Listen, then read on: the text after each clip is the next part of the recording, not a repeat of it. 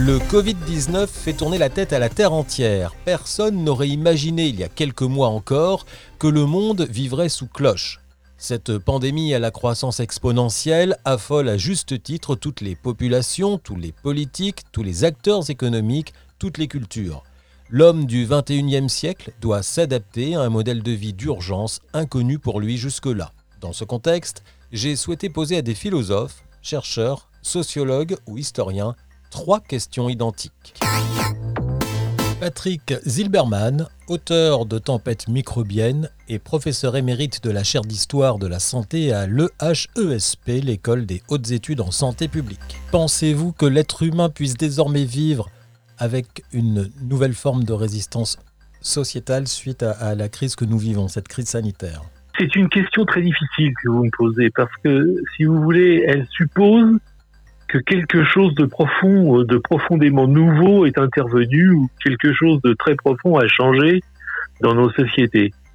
Et toute la question est là. Je, je vois, comme vous voyez sans doute, comme tout le monde peut voir, des tas de discours euh, nous, nous, nous, nous, nous, annonçant des changements, des révolutions, des, des complètes transformations de nos sociétés. Personnellement, j'en suis pas persuadé, si vous voulez. Si, si jamais l'histoire peut nous enseigner quelque chose, c'est pas sûr, mais enfin bon, si jamais, euh, je pense qu'il y a des exemples, dont la grippe euh, dite espagnole qui a tant de succès aujourd'hui, qui nous montrent qu'au contraire, euh, ce genre d'événement qui est pourtant d'une taille absolument extraordinaire et d'une gravité sans précédent, ce genre d'événement ne change pas grand-chose euh, en fin de compte, si vous voulez. Et pour, pour revenir très rapidement sur la, grippe euh, dite espagnole, elle, elle avait à peine terminé sa course, si vous voulez, début 1920, qu'on l'avait déjà oublié. Alors évidemment, il y avait la guerre aussi. Euh, c'est peut-être ceci, peut-être explique cela. Croyez-vous finalement que l'homme soit peut-être en train de changer en profondeur alors sa vision sur le monde, les fragilités économiques et sur les politiques ben ça, c'est trop tôt pour le dire, si vous voulez. Moi, je pense que euh, on n'est pas à l'abri là de surprises, si vous voulez, mais des surprises d'un autre ordre. C'est-à-dire que ça n'engagerait pas, si vous voulez, cette sorte de, de transformation ontologique dont vous me parlez, mais ça engagerait des transformations qui seront euh, finalement du même ordre, mais bien que graves, si vous voulez, euh, euh, que les transformations pourraient l'être dans d'autres circonstances où aucune épidémie ne serait, en, fond de tableau, si vous voulez. Donc, personnellement, je pense que c'est certainement l'une des questions qui va se poser de plus en plus.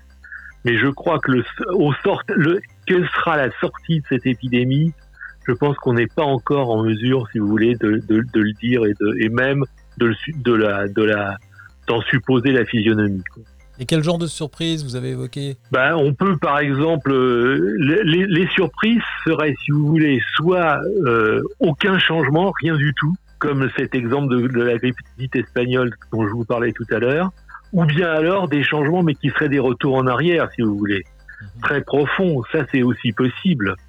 Euh, donc euh, des, des, changements qui seraient par exemple euh, le, le, retour, si vous voulez, à euh, des, des, États fermés. Euh, on voit bien toutes les difficultés, si vous voulez, toute la fragilité de la construction européenne aujourd'hui, et on n'est pas à l'abri d'une certaine fermeture, je ne dis pas complète bien entendu, mais d'une certaine fermeture des États, c'est-à-dire d'une régression, si vous voulez, dans les progrès de la solidarité européenne. Voilà par exemple ce qui pourrait intervenir. Cette crise confirme une fois de plus qu'on ne peut pas se passer du numérique, du digital. Et actuellement, il y a l'explosion du télétravail, le téléchargement des documents d'urgence pour sortir, l'accélération d'initiatives sociales, mais en même temps, eh bien finalement, cette crise prouve que le numérique n'est pas vraiment prêt à la bascule dans le monde de demain. Euh, ça, c'est l'histoire du traçage des données dont on parle, des libertés individuelles, de la consommation énergétique énorme. Quel est votre avis? Ce qui m'intéresse dans votre question, c'est plutôt la fin de cette question, c'est-à-dire le fait, si vous voulez, que beaucoup de gens sont prêts à brader les libertés individuelles, euh, soit au profit de la sécurité totale, enfin idéale si vous voulez, parce qu'en sécurité totale ça n'existe pas bien sûr, euh, en matière sanitaire, soit au profit effectivement du, du, du, de ce qu'on pourrait appeler pour aller rapidement le tout numérique. Je suis, je vous avoue, à la fois étonné, inquiet et en même temps euh, un petit peu euh, un petit peu souriant, si vous voulez, euh, sur euh, vis-à-vis de ces déclarations d'amour au, régime autoritaire, du moment qu'ils sont euh, appuyés sur l'intelligence artificielle. Mais, mais on, on, a le droit d'être sceptique quand même vis-à-vis de ce genre de déclarations. Après tout ce qu'on tout ce qu'on a vu de la part de Facebook, etc. Merci Patrick Zilberman, professeur émérite de la chaire d'histoire de la santé à l'EHESP, l'école des hautes études en santé publique.